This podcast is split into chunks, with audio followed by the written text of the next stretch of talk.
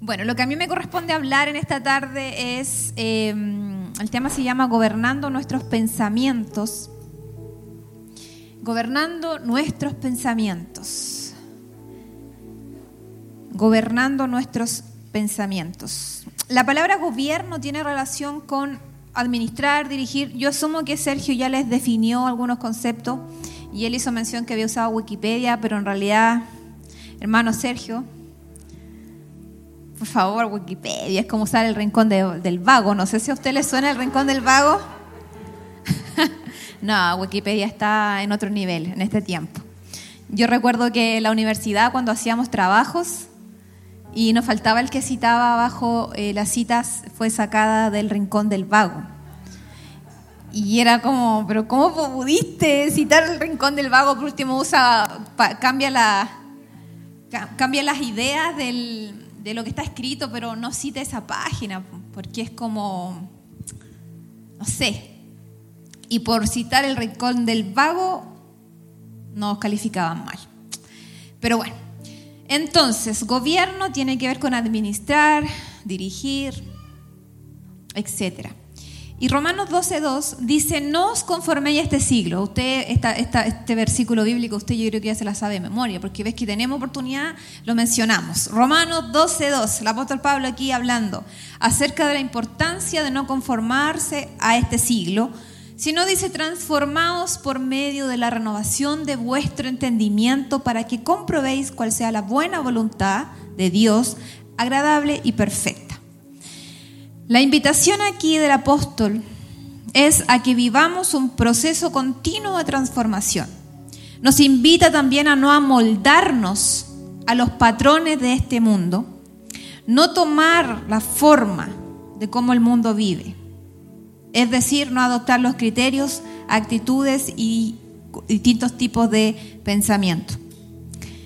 Y, y como bien dice la palabra, nuestro Señor dice, no ruego que los quites del mal, sino que los, perdón, no ruego que los quites del mundo, sino que los guardes del mal. Entonces, el apóstol Pablo aquí no nos dice que salgamos del mundo. No es que usted tiene que salir del mundo, porque al contrario, tenemos que estar en el mundo para marcar una diferencia, ¿cierto? Para dar testimonio de Cristo, para llevar la luz en medio de ese lugar donde hay tanta tiniebla. Que el mundo son sistemas, el sistema ese sistema que gobierna sin Dios. Y tampoco dice que huyamos de los mundanos, sino que no vivamos conforme a la manera como el mundo vive. ¿Se fija que hay una gran diferencia? No es que tú no, no huyas, no, es que yo me junto con ustedes, no, sino es que no vivas como ellos viven. ¿En qué sentido? En el sentido de las prácticas que hay, sino más bien tú conociendo la verdad y entendiendo la verdad pueda hacer luz en medio de sus vidas. Eso es. Ahora, si tenemos ciertas debilidades, por supuesto, y todavía estamos luchando con un par de cosas, ¿para qué yo me voy a exponer? O sea, si tengo ciertas debilidades con ciertos vicios, ¿para qué yo me voy a exponer? ¿Para qué yo voy a abrir puertas? ¿Para qué yo me voy a dejar tentar? ¿Cierto? Y allí es donde nosotros tenemos que saber discriminar eso. La palabra del Señor dice en Jeremías 15, 18, dice, por tanto así dijo Jehová, si te convirtieres, yo te restauraré y delante de mí estarás. Si te convirtieres, yo te restauraré y delante de mí estarás. Y si entresacares lo precioso de lo vil, serás como mi boca. Y qué importante esta palabra de entresacar lo precioso de lo vil, porque a veces tenemos muchas mezclas. Estamos con nuestros pensamientos muy... Hay mucha información. Y luego dice, conviértanse ellos a ti y tú no te conviertas a ellos. Pero ¿sabe qué? A veces nos convertimos a otros, ¿sabe por qué? Para ser aceptados, para no ser rechazados, para calzar para que nos podamos, eh, podamos ser eh, integrados en un grupo y no estemos solos o no nos sintamos discriminados. Entonces, para entrar en esos grupos muchas veces nos creemos los que somos bacanes, así como que no, yo, ay, que tú no fumáis, pues, ¿verdad? Que tú no fumáis, tú no tomáis. así igual puedo, pues igual puedo. a ver, muéstrame. Pues. Y uno a veces cae en ese error, ¿verdad? De demostrar algo solo para entrar en un grupo. Yo sé que aquí no hay ni uno de esos. Yo solo lo pongo en ejemplo. Puede ser los que nos están viendo por las redes. Pero acá son firmes, hombres convencidos, determinados. Bueno. Súper. Para ir con lo que me están proyectando, porque si no... Ya, entonces dice, hijos obedientes. La importancia entonces, lo que dice en 1 de Pedro 4:14, como hijos obedientes no os conforméis a los deseos que antes tenías, estando en vuestra ignorancia. Porque cuando venimos a Cristo la verdad se nos revela. Y es allí cuando comenzamos a experimentar una verdadera libertad. La renovación de la mente implica una nueva manera de pensar y solo con esa nueva manera de pensar vamos a poder discernir lo que Dios quiere de nosotros en cada temporada. Tener la mente de Cristo es igual a que sus pensamientos saturen los míos. Estar lleno, lleno de esa verdad, lleno de esa palabra, lleno de ese entendimiento.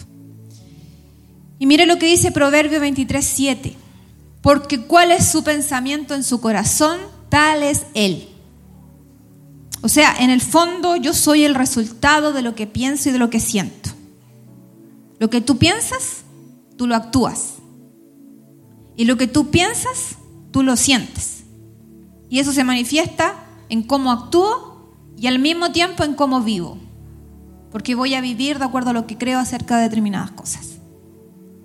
¿Qué son los pensamientos? Puse aquí una definición media rebuscada, pero ahí se la explico. Dice, el concepto hace referencia a procesos mentales, voluntarios o involuntarios, mediante los cuales el individuo desarrolla sus ideas, es decir, entonces un proceso mental, proceso. Por ejemplo, si yo le, le menciono a usted un concepto y le digo playa, automáticamente esos pensamientos automáticos que no pasan por nuestra conciencia, sino que solo vienen, usted se va a acordar de todas aquellas veces que ha ido a la playa y usted va a seguir recordando cuando estuvo, se tiró un piquero, estuvo recordando cuando tomó solcito, estuvo recordando la arena. Usted comienza a fluir en sus pensamientos, ¿cierto? ¿O no? ¿No le pasó? Si yo le hablo de completo, churrasco, usted, oh, ya va a empezar, oye, es que me comí el otro día, estaba súper bueno, oh, estaba re mal uno que me comí, me intoxiqué, no sé comenzamos a echar a andar, ¿cierto? Entonces, eh, estamos constantemente pensando, pero no siempre somos conscientes de lo que pensamos. Entonces, la importancia de ser conscientes. Los pensamientos entonces son ideas, recuerdos y creencias en movimiento relacionándose entre sí. Y al mismo tiempo significa que los pensamientos siempre están teñidos por la emocionalidad y no son ajenos, por ende, los sentimientos con los pensamientos y las emociones, sino que están interactuados. Usted, el otro día yo hablaba acerca de que a veces nos perdemos en nuestros pensamientos. A veces cuando pensamos ciertas cosas, eso evocan emociones. Por ejemplo, si usted tiene que dar una prueba el día, el día lunes, un examen. Y usted se acuerda de eso y, al mismo tiempo se acuerda que no ha estudiado nada.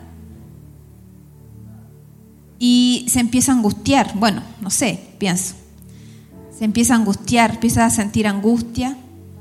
Como que siente una, que el pecho lo tiene como una presión en el pecho. Al mismo tiempo siente que le sudan las manos. O usted tiene que presentarse una hora después a dar un examen oral. Entonces a usted le tiemblan las piernas, a usted le duele el estómago, usted se siente angustiado y hay un pensamiento que va a empezar a gobernar. Y va a depender de qué tan confiado usted esté en sus conocimientos. Y ese pensamiento puede ser, me va a ir mal, me voy a sacar mala nota. Y si me saco mala nota, me echo el semestre. Y si me echo el semestre, me voy a atrasar un año. Y empieza. Y mientras más piensa, más angustia. Más angustia. ¿Se fija que su pensamiento viene a manifestar una emoción? ¿Lo logra ver? Ahora, si usted dice, uy, hoy día es, mañana es domingo, voy a dormir hasta tarde.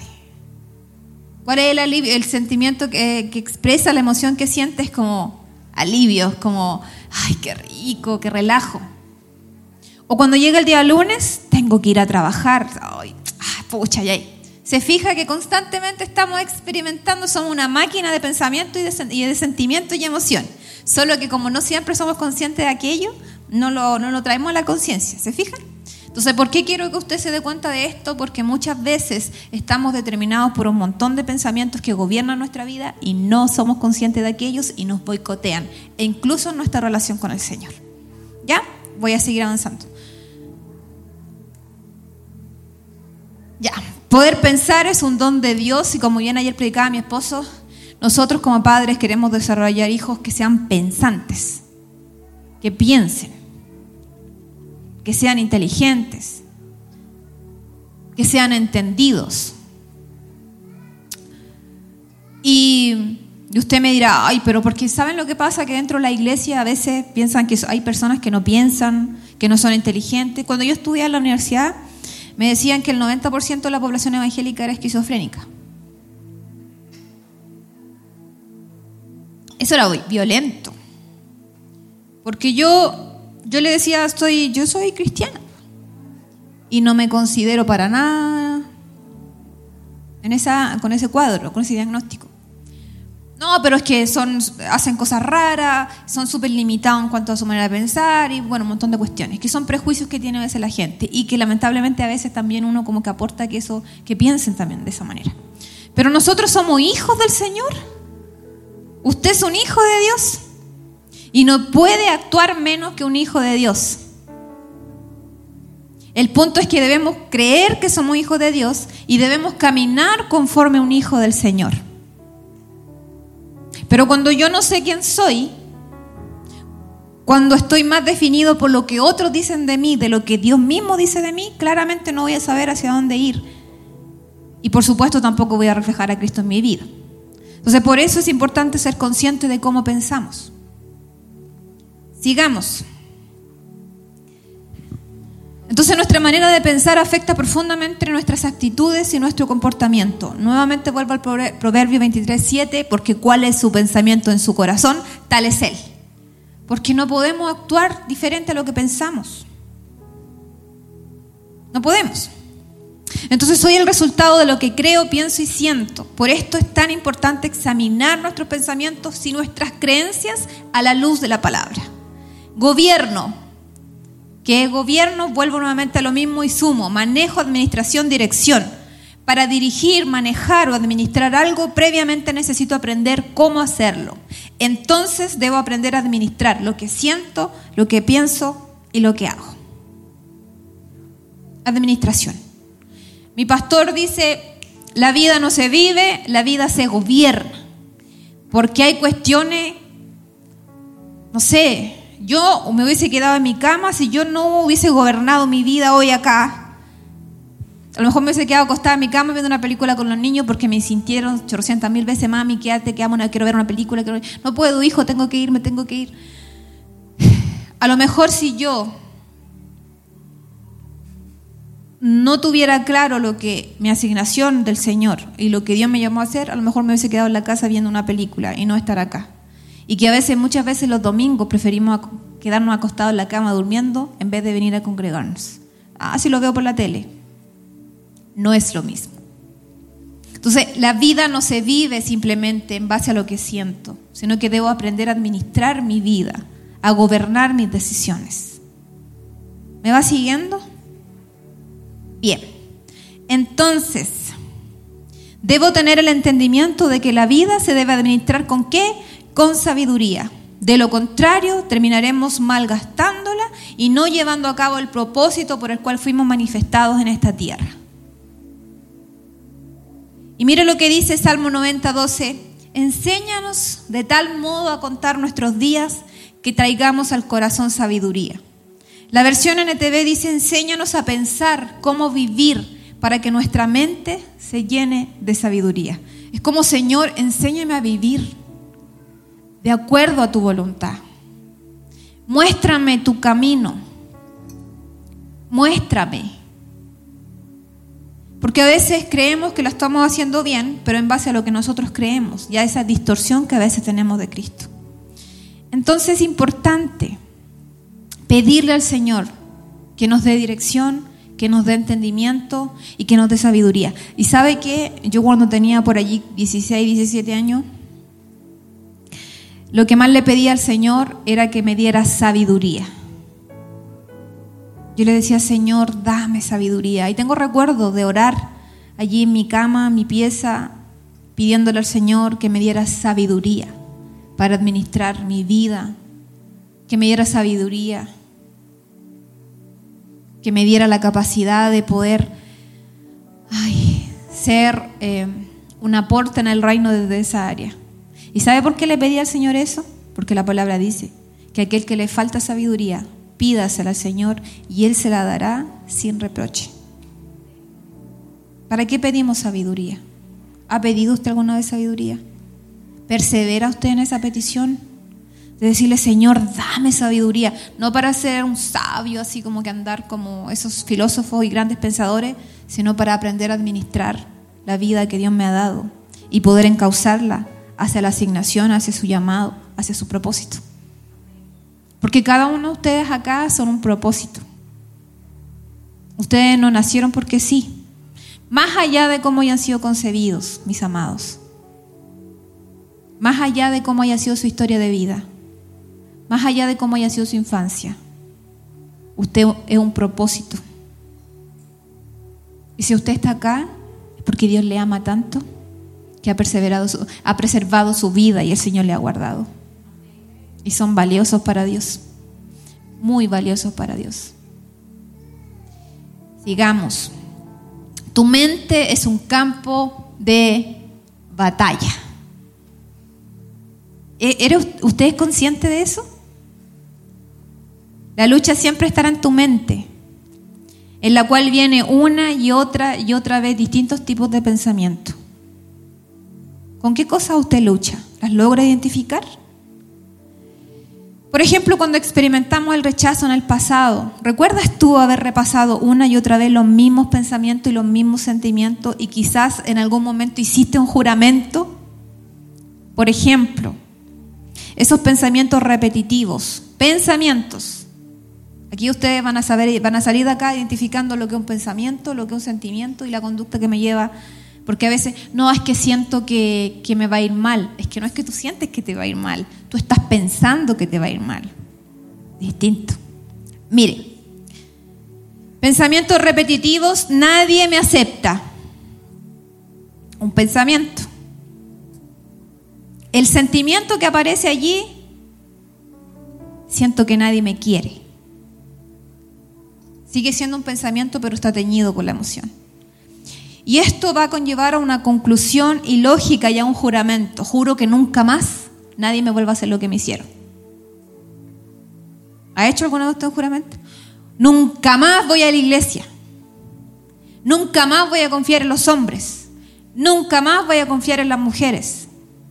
Nunca más voy a abrirle mi corazón a nadie. Todos son malos. Todos dañan ha, tenido usted ese tipo de juramento? No me responda, solo usted dígalo para adentro, sí, una vez. De ahí va a empezar a traer a memoria algunas cositas. ¿Y alguna vez te has preguntado por qué no puedo eliminar un mal hábito? ¿Por qué siento que no puedo conectar con Dios? ¿Por qué pierdes el control con tanta facilidad? ¿Por qué tomas malas decisiones con tanta frecuencia? ¿Por qué te consuma el temor, la angustia y la negatividad? Porque tu mente es un campo de batalla y constantemente te encontrarás bajo ataque. Solo que en Cristo somos más que vencedores. Y esa es una verdad que cada uno de nosotros debemos de tener en cuenta. El diablo intentará una y otra vez sacarte del propósito e intentará convencerte de lo que no eres. El diablo intentará convencerte de lo que no eres. Necesito que esto te lo te quede aquí bien así. El diablo intentará convencerte de lo que no eres y usa personas para hacértelo saber. Palabras que llegan, comentarios a veces desafortunados. Entonces, el diablo intentará una y otra vez sacarte del propósito e intentará convencerte de lo que no eres para que te rindas, para que le creas y para que dejes de caminar como un hijo y sacarte del plan. Entonces es importante que en la medida en que conozcas la verdad, cada vez que el diablo te susurre al oído algo, tú le digas, eso no es verdad, porque esta es mi verdad, la palabra del Señor. Pero para eso tenemos que conocer la verdad. Porque si no la conocemos nos vamos a llenar de pensamiento. El pensamiento, hay muchas corrientes de pensamiento. Pensamiento humanista te hace pensar de que el hombre es bueno por naturaleza. Y uno se mete en esa onda y uno dice, ay, pero si yo soy bueno. Pero la palabra del Señor dice que no hay ni uno. Pero es que yo soy justo, yo me porto bien, ¿por qué me va mal si yo hago las cosas bien, si yo no me equivoco? ¿Por qué me va mal? ¿Por qué a la gente buena le pasan cosas malas? Ay, Padre. La palabra del Señor dice que llueve sobre justos y pecadores y sale el sol. Y Dios no es responsable de la maldad del hombre. El punto es que a veces uno, bajo ese modelo de pensamiento, se deja gobernar y toma decisiones en base a eso. Ideologías. Hoy en día está todo súper en boga el tema de las ideologías. El otro día veía un, una intervención eh, de un grupo de evangelismo, MOU creo que se llama, en Valparaíso. Ellos salieron con unos carteles y uno que dice, si apruebas o rechazas, tu esperanza está en Cristo. Porque más allá que si aprobamos o rechazamos, jamás la justicia, la paz y la esperanza vendrá de un gobierno de turno, sino que nosotros como iglesia estamos por sobre ese gobierno cuando entendemos el lugar que Dios nos ha dado.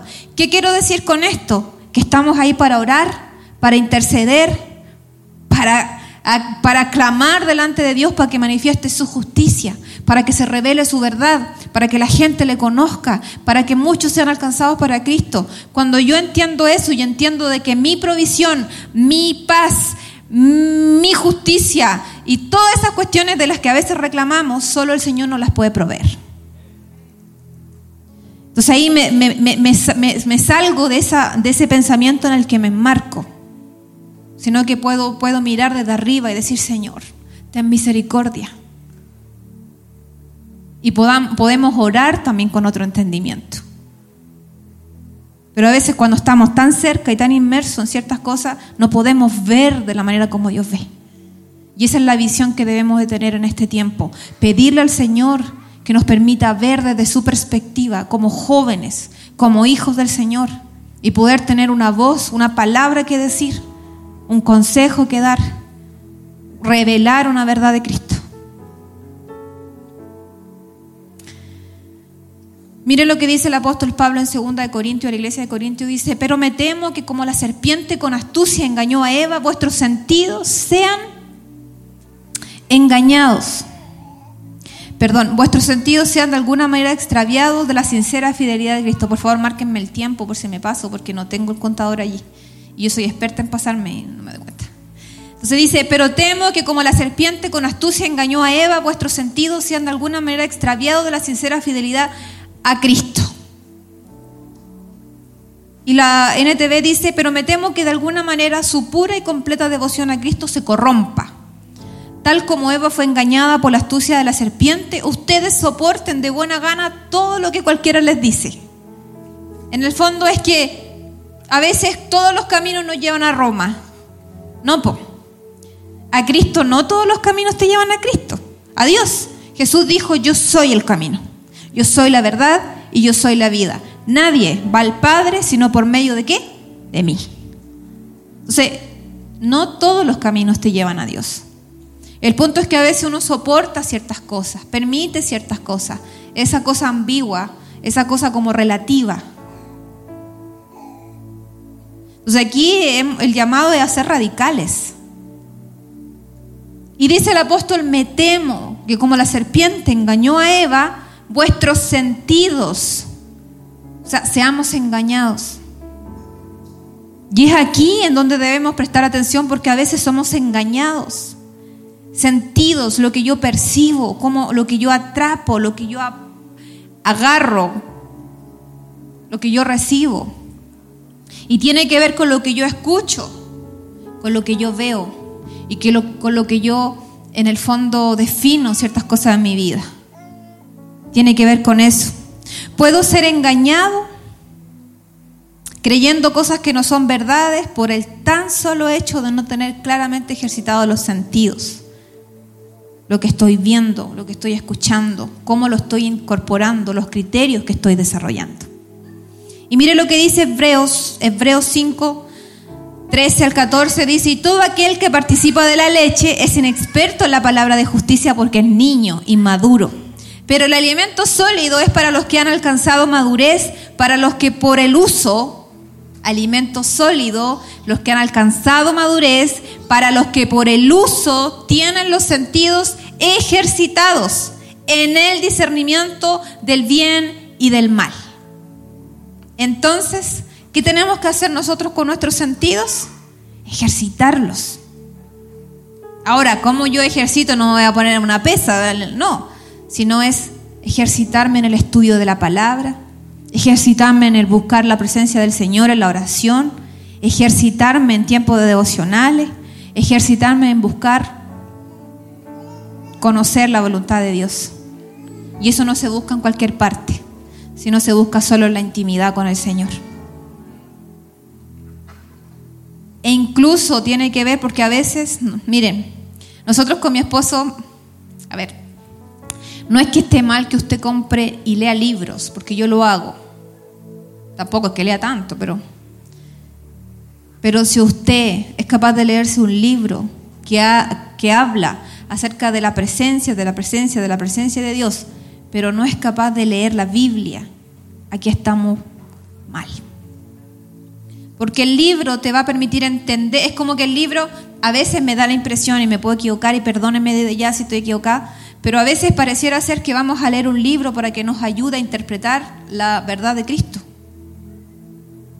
Cuando en realidad, si yo soy capaz de leerme un libro con 100 páginas, pero no soy capaz de leer, de leerme el libro de Jeremías, de Isaías, Sofonías, Malaquías, Juan, Mateo, Lucas, Tito, Judas, que son libros, Judas eh, tiene como un capítulo, dos capítulos, tres, no recuerdo muy bien, pero Filemón, sea, algo anda mal. Insisto, el libro puede complementar su lectura y, súper, pero no reemplaza la Biblia. No reemplaza la Biblia. Y créanme que no tengo nada en contra de los libros. A veces ponemos libros a la venta allá afuera. Pero la Biblia no puede reemplazar sus tiempos y sus lecturas de la palabra. La Biblia, allí usted encontrará a Cristo.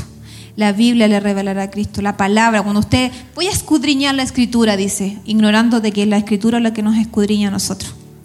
Y uno dice, ay, ay, como que te sientes como confrontado, como... pero es cuando le buscamos a Él con todo el corazón. Él se va a revelar a nuestra vida. Amén. ¿Vamos bien? ¿No se me están quedando dormidos? Sí. Ya, me marcaron el tiempo. Entonces, ejercitar los sentidos. Ejercitarnos madurar. Usted me dice, ah, pero yo tengo 15, 16 años, no importa la edad. A veces hay personas que tienen 50, 60 años en una iglesia y nunca maduraron. Porque la madurez no se mide en años cronológicos, sino es cuánto entendimiento tengo de Cristo y qué tan procesado estoy por la palabra. Y para que eso pase yo debo estar dispuesto a dejarme procesar. No debo rendirme, no debo renunciar. Debo seguir permaneciendo allí. Aunque vengan tormentas, vengan lluvias, vengan dolores, sigo permaneciendo allí. Eso es. Mire,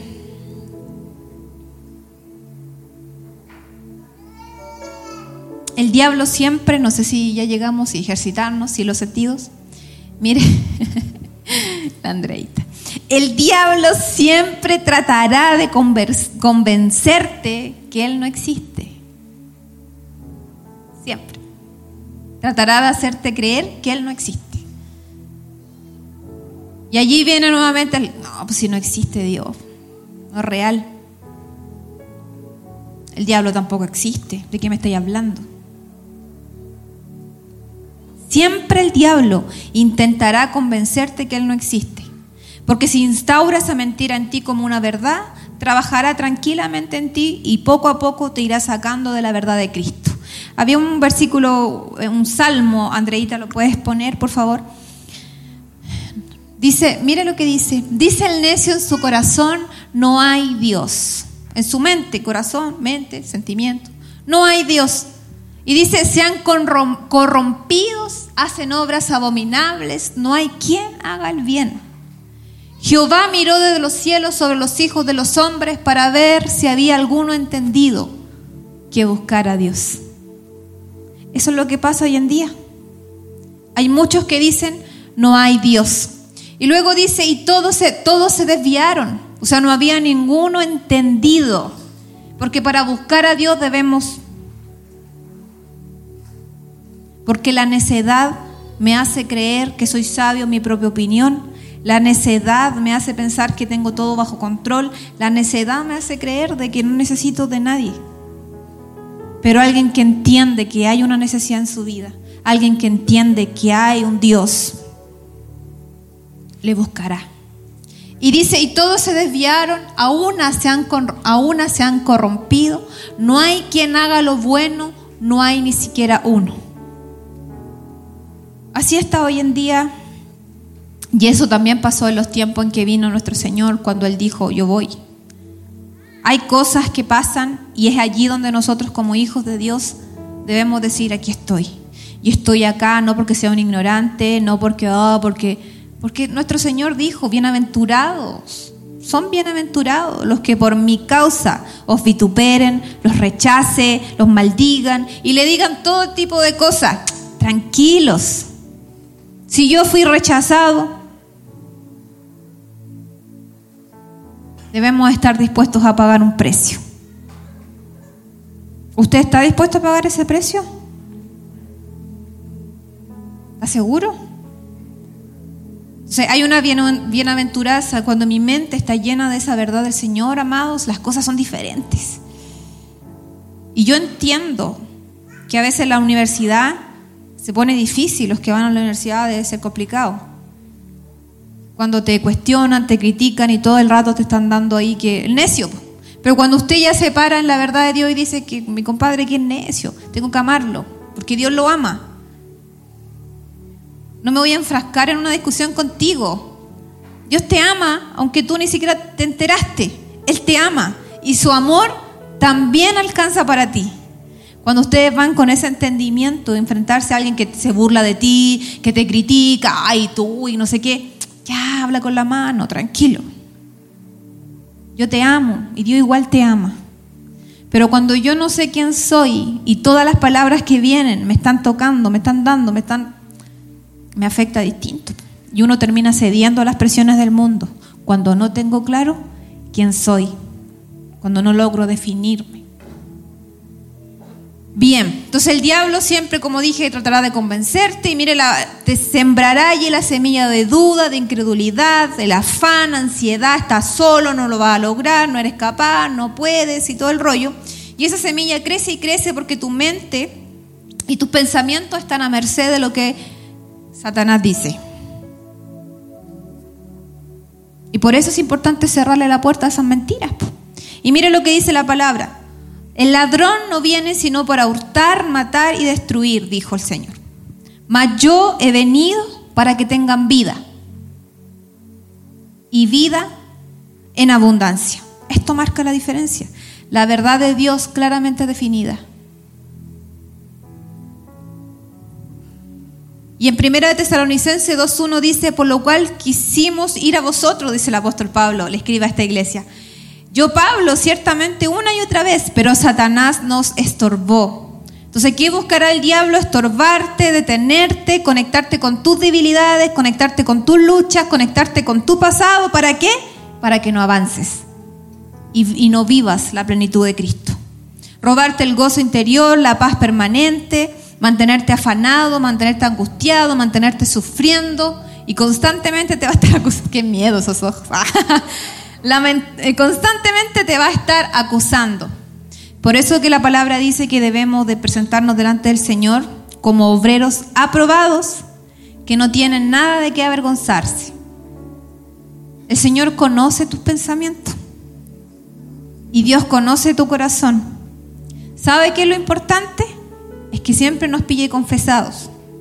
O sea, es decir, que podamos confesarle a Él aquellas cosas que nos afectan, aquellas cosas que nos duelen y aquellas cosas con las que estoy luchando. Porque luchamos con cosas. Y mire lo que dice Jeremías 26:3, tú guardarás en completa paz a aquel cuyo pensamiento en ti persevera, porque en ti ha confiado. Es decir, no confío en mis capacidades, no confío en lo que yo creo, no confío en que yo voy a hacerlo súper bien, no confío en mis fuerzas, sino que confío en Él y descanso en Él. ¿Me sigue? ¿En dónde está puesta nuestra confianza? Luego Juan 8:44, mire lo que dice. Vosotros sois vuestro padre el diablo. Vosotros sois de vuestro padre el diablo. Y los deseos de vuestro padre queréis hacer. Él ha sido homicida desde el principio y no ha permanecido en la verdad, porque no hay verdad en él. Cuando habla mentira, de suyo habla, porque es mentiroso y padre de mentira. El único título que se le asigna al diablo en la Biblia es que es padre de mentira. Entonces hay muchas mentiras, amados. Y por eso aquí esto lo conecto con, los pensamientos, porque yo dije al principio que la definición de pensamiento es creencias, ideas que yo tengo acerca de mí mismo, de los otros y del entorno que nos rodea, ¿cierto? Entonces muchas de las creencias que gobiernan mis pensamientos tienen que ver con mentiras que el diablo ha instaurado en nosotros y, que obviamente eso no nos permite disfrutar de la presencia del Señor. Ay, ¿qué haces tú acá? Mira lo que hiciste ayer, el acusador. Ay, te crees tan santo, por eso vas a la iglesia. Ay, es que tú eres perfecto. Uy, pero era terrible. A mí me decían esas cosas, Lau. Ay, que ya va a la iglesia. Oye, ¿sabes qué? Vamos a ir al bar. ¿Usted le suena el bar de Mou? ¿No le suena? Está aquí, ejército, por ahí. No sé si lo cerraron. En ese tiempo, cuando yo estudiaba acá, oye, vamos a ir al bar, pero verdad que tú no puedes porque tú eres, no te metes en ese tipo de lugares. Pero bueno, si quieres ir, te tomas una bebida. Y yo si con ese comentario estás intentando hacer que yo vaya, tranquila que no voy a ir, si no te preocupes. Ahí empezaban a cuchicheando la cuestión. Constantemente la presión, la presión, la presión. Ah, es que no quiere que el pelo se le llene a olor a humo. Ah, es que, verdad que ella va a la iglesia. No sé si usted le ha pasado, le han dicho ese comentario, solo a mí me lo decían ahora, capaz que ni lo digan, pero a mí me lo decían constantemente. Pero llega un momento cuando somos consistentes y somos de una sola línea. Llega un momento en que ya dejan de levantarse esas voces. ¿Por qué? Porque ya vencí. Pero cuando un día digo que sí y un día digo que no, se genera una inconsistencia tremenda. Y es allí donde debemos determinar en nuestro corazón qué vamos a hacer los próximos años de nuestra vida y cómo lo vamos a hacer. El padre de la mentira. Y mire lo que dice en Corintios 2, 4 6, porque las armas de nuestra milicia no son carnales, sino poderosas en Dios para la destrucción de fortalezas, fortalezas mentales, derribando, dice, argumentos, argumentos que se levantan, dice, argumento y toda altivez que se levantan contra el conocimiento de Dios y llevando cautivo todo pensamiento a la obediencia de Cristo. Eso es lo que tenemos, eso tiene que ver con gobernar mis pensamientos. Cuando viene un pensamiento a decirte no hay Dios, dice no, te vas en nombre de Jesús pensamiento. Mira, diablo, no me vas a sacar del lugar donde Dios me asignó. Yo estoy aquí y yo creo en Dios, porque la palabra dice que sin fe es imposible agradar a Dios. ¿Y qué tengo que hacer? Disponer en mi corazón esas verdades que me lleven a caminar en la palabra. El diablo intentará de alguna u otra manera, el sistema intentará, los distintos tipos de corrientes de pensamiento filosóficos que hoy en día mueven el sistema, te intentarán sacar de la verdad de Cristo. Pero es allí donde tú tienes que estar dispuesto a permanecer. Y mira esas mentiras que el diablo tiene. Mira, si tienes éxito en un asunto, mira, si tú eres exitoso en algo, él te intentará hacerte creer que no necesitas a Dios. Porque eres autosuficiente. Eres capaz. Y si fracasas en ese asunto, intentará hacerte creer que serás un fracasado eternamente. Si tuviste una cita amorosa y fue desastrosa, te hará creer que nunca habrá nadie que te ame como eres. Y si estás tratando de mantenerte lejos de la pornografía, te dirá, todos los demás lo hacen. Dios te ama igual. Dios te entiende. Tranquilo, después le pides perdón y ya. Argumentos, ideas que vienen. Y si cedes a ver pornografía, te llevará a pensar que eres un enfermo sexual y que nunca saldrás de eso y que no hay perdón de Dios para ti y estás lleno de culpa y atado en prisiones de oscuridad. Caes allí y dejas de alcanzar la gracia. ¿Por qué? Dejamos de alcanzar la gracia cuando nos llenamos de amargura y nos autocondenamos. Creemos de que no hay perdón para nosotros. Y eso es lo que busca el diablo. Encierra nuestra mente en prisiones de engaño, de maldad, y por eso es importante experimentar esa libertad. Y cuando una mentira se cree como una verdad, mis amados, afectará tu vida, porque como dije al principio, vivirás de acuerdo a lo que crees y a lo que piensas. Por eso vuelvo a repetir, que veo, que dejo entrar, que escucho, de qué me alimento y que se gesta en mi corazón. Pensamientos limitantes, no soy capaz, no soy suficiente, pensamientos que te van a inhabilitar, no importa cuánto te esfuerces, nunca darás la talla, dudar, dudar, dudar. ¿Y sabe qué pasa cuando uno piensa de esta manera? Que no importa cuánto yo haga, nunca voy a dar la talla, es que en la práctica pasa eso. ¿Para qué voy a hacer eso si voy a fracasar? Y cuando lo intento, fracaso. Y la pregunta es ¿por qué? Porque me boicoteé. Porque hago, nadie me quiere, todos me odian. Y hago todo lo necesario para que en la práctica eso pase. Y después compruebo mi, mi tesis. Yo sabía que nadie me iba a querer. Yo sabía que, que nadie me iba a amar. Si yo lo tenía claro. ¿Y qué iba a esperar? No podía esperar algo distinto. Así es la vida. Pero hay un lapso en el que yo intenciono ciertas cosas para posteriormente comprobar mi hipótesis. ¿Me sigue? ¿Se ve en alguna de esas temáticas usted? Nadie me quiere, todos me odian. Y hago todo lo necesario para que de verdad me odien. Soy insoportable, ah, rechazo, cierro la puerta en la cara a los otros, bueno, en fin. Y después nadie me quiso, nadie me tomó en cuenta. Y después digo, ¿viste? Yo sabía que esto iba a pasar porque nos boicoteamos, porque actuamos de acuerdo a lo que pensamos y de acuerdo a lo que sentimos. Entonces, si quieres cambiar tu manera de vivir, tienes que cambiar tu manera de pensar.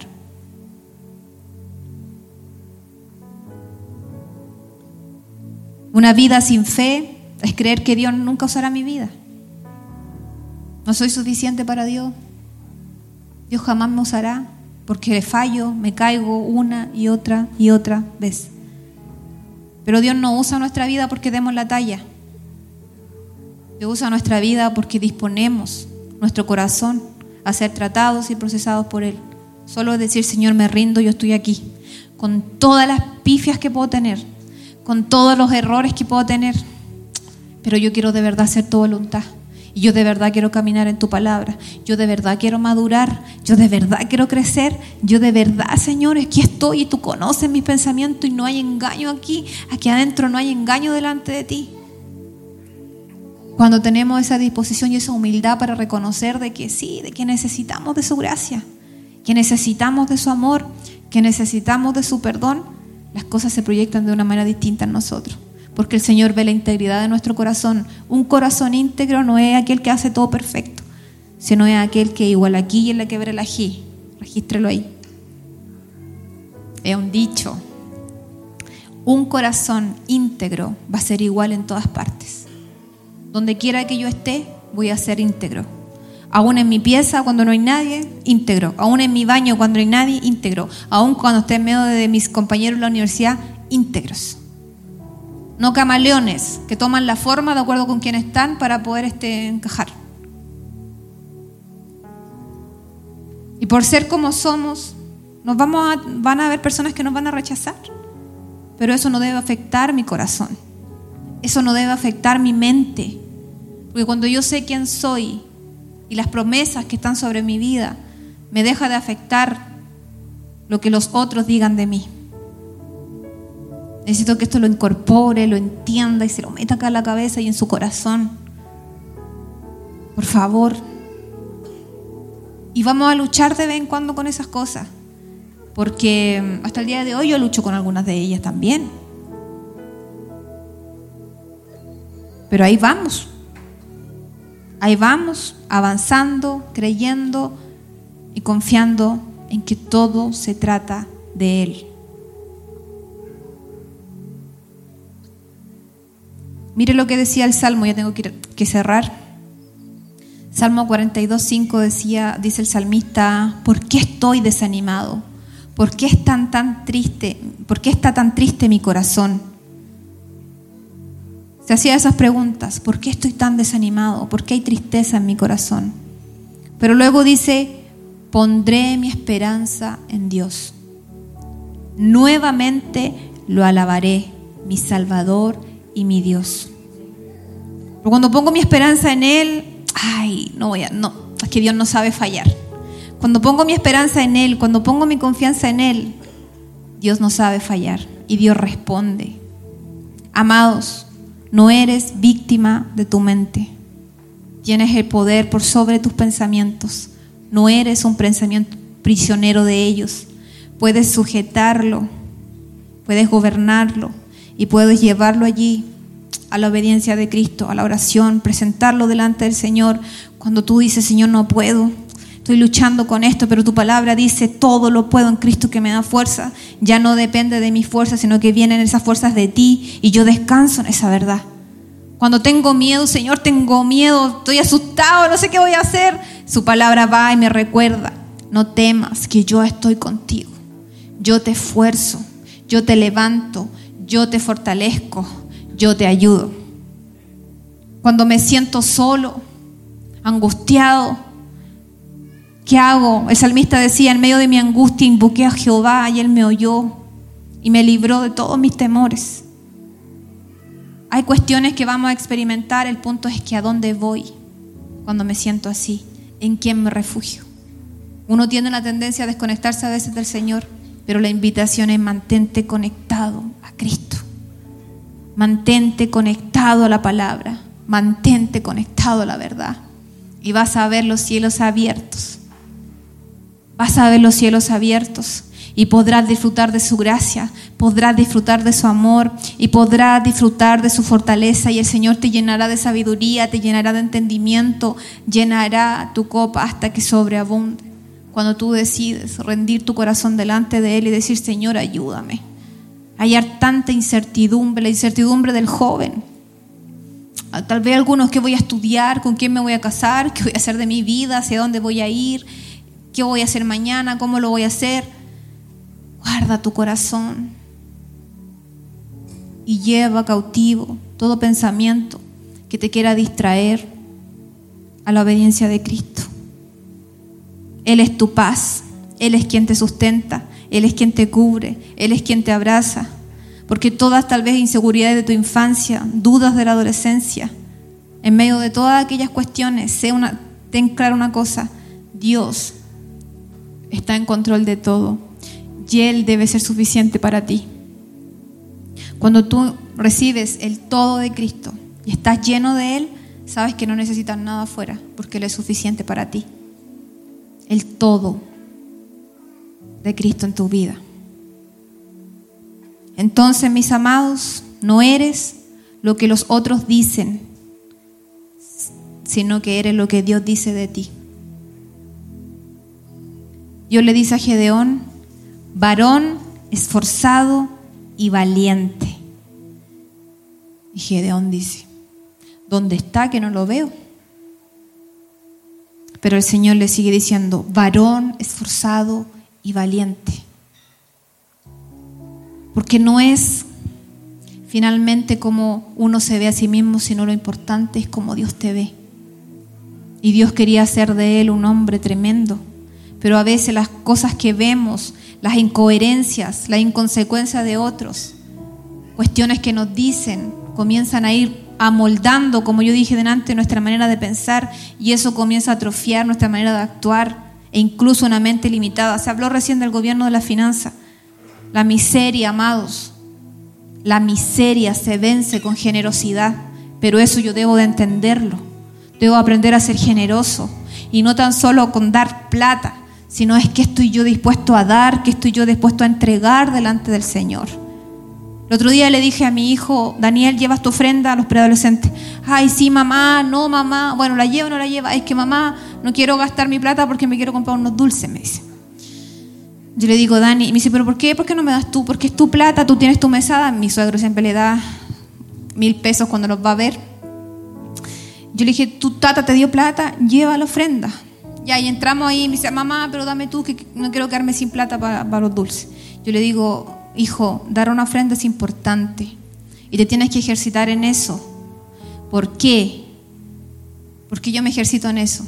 Primero porque es un principio de la palabra, pero lo práctico es que desde ya comienzo a ejercitarme en que la plata no se meta en mi corazón. Y puede ser la plata, puede ser unos zapatos regalones, puede ser una ropa regalona, que sea. Cuando eso se mete en tu corazón y ocupa el lugar de Dios, es lo que nosotros debemos también prestar atención. Porque la plata no se debe meter en tu corazón, porque del momento en que se meta, todo lo que haga lo va a hacer enfocado en eso.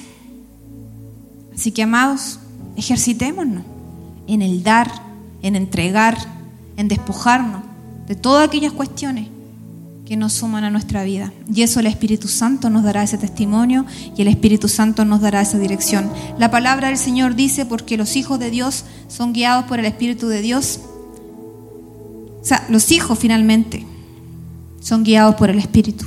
Deja que Dios guíe tu manera de vivir, tu manera de pensar y que sea renovado el espíritu de tu mente, que la naturaleza de tus pensamientos cambie, los espíritus que gobiernan allí tus pensamientos cambien porque cuando yo me someto mis pensamientos a Cristo, estoy anulando todo pensamiento altivo, destructivo e ideas falsas, mentiras del infierno que vienen a coartar y a impedir que yo pueda avanzar. Finalmente, lo que eres hoy es el resultado de tus pensamientos en el pasado y lo que llegues a hacer en el futuro reflejará lo que piensas hoy. Decisiones, renuncia, obediencia. Clave. Necesarios e importante. Vamos a orar. Póngase de pie.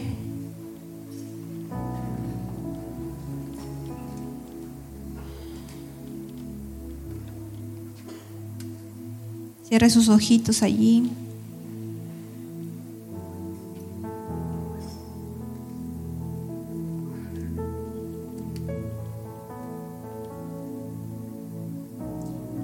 ¿Qué pensamientos son los que no tenemos que... ¿Cuáles son aquellos pensamientos que tenemos que rendir delante del Señor en esta hora? ¿Qué cosas quieres que Dios cambie? Comienza a orar allí delante del Señor.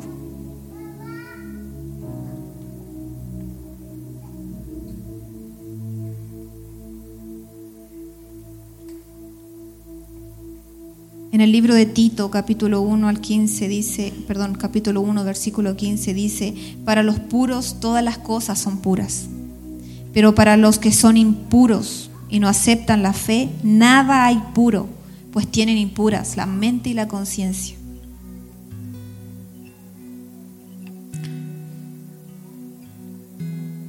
Para el puro todo es puro, pero a veces nuestros pensamientos están impuros se ensucian por causa de lo que yo veo, por causa de lo que yo escucho.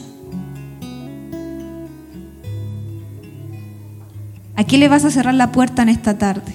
Ya comienza a establecer gobierno sobre lo que estás viendo, sobre lo que estás sintiendo, sobre lo que estás escuchando, de lo que te estás alimentando. ¿A quién le vas a cerrar la puerta? ¿Dónde va a empezar a establecer gobierno en tu mente?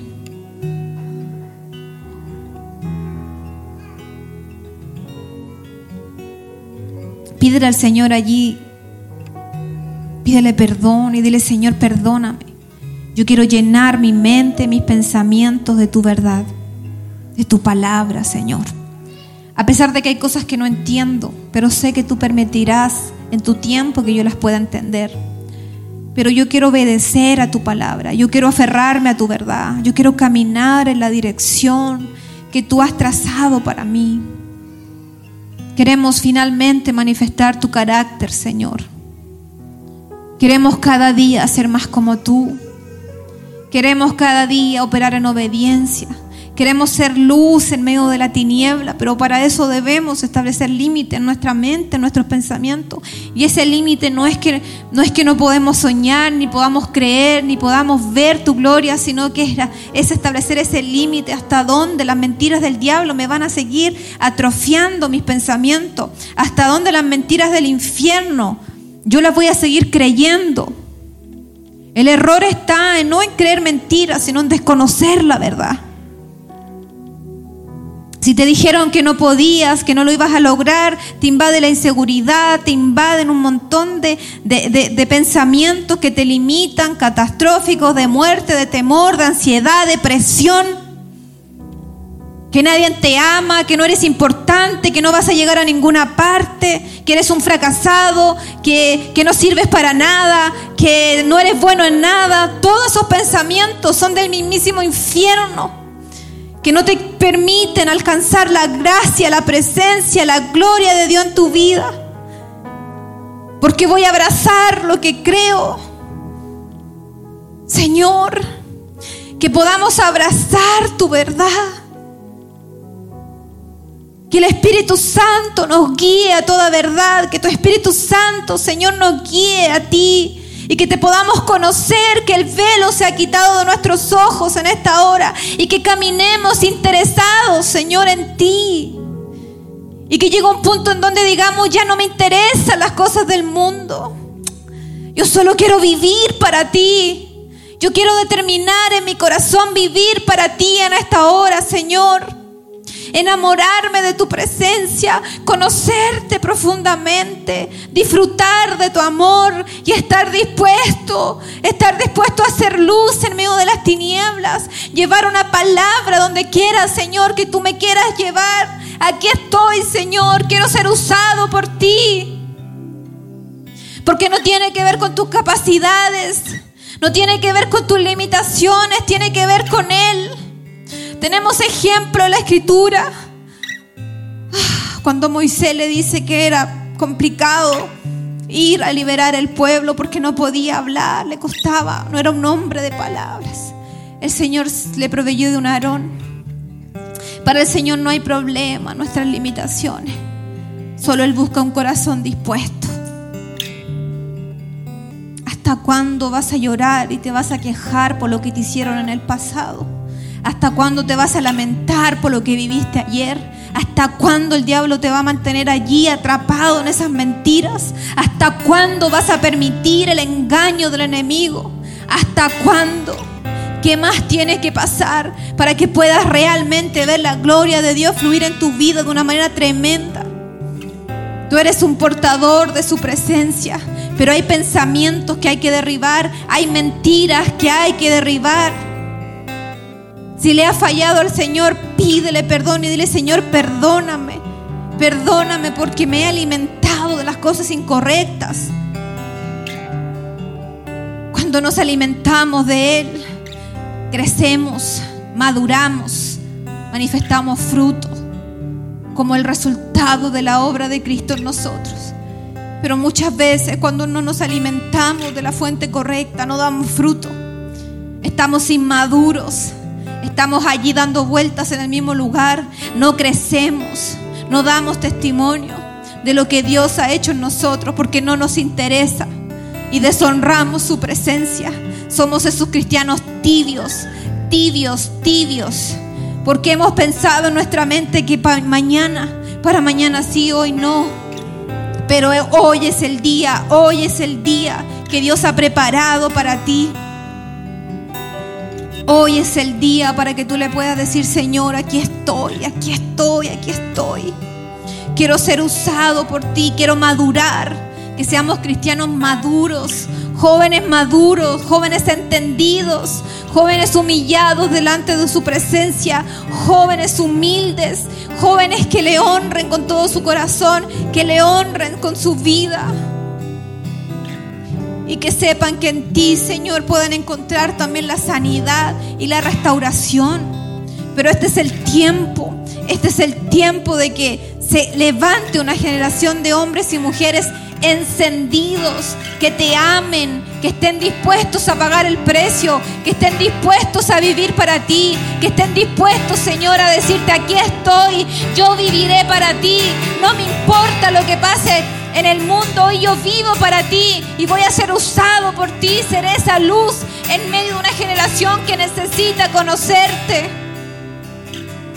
Que seamos antorchas encendidas que seamos una generación que no opere en temor, sino que sea valiente, que sea forzada, que no se rinda, sino que esté guardada, Señor, en ti, en tu palabra, y que caminen con ese entendimiento y que sientan, Señor, que, el hecho de estar parados en tu verdad, que el hecho de estar parados y guardados aún en el hueco de tu mano, Tú sigues teniendo el control de nuestra vida. Tú sigues, Señor, teniendo el control de nuestras decisiones. Y aún en medio de nuestra incertidumbre y aflicción, que sepamos que tú sigues teniendo el control de todas las cosas, Señor. Gracias, Padre. Gracias, Señor. Gracias por tu presencia. Yo sé que aquí hay jovencitos. Le voy a pedir, no sé si tenga allí un tiempo con el Señor. Deme unos minutos más. Aquí hay algo que usted tiene que entregar, que tiene que soltar delante del Señor. Abra su boca allí. Abra su boca allí. ¿Qué tiene para decirle al Señor? No quiero que sea un espectador, sino protagonista de una nueva historia que hoy se escribe para ti. ¿Qué tienes tú que decirle al Señor? ¿Qué tienes tú para decirle allí, Señor, Señor? Ayúdame, estoy luchando con mis pensamientos, estoy luchando con mi mente, tengo un conflicto dentro de mí. Ayúdame. Vamos, vamos, ¿qué tienes que decirle al Señor allí? ¿Qué tienes que decirle? Señor, te amo. Señor, gracias. Ayúdame a caminar en tu palabra. Quiero adorarte, quiero conocerte profundamente, quiero disfrutar de tu amor, pero no quiero solo alimentarme yo, sino también quiero ir y llevar tu mensaje a los que no te conocen.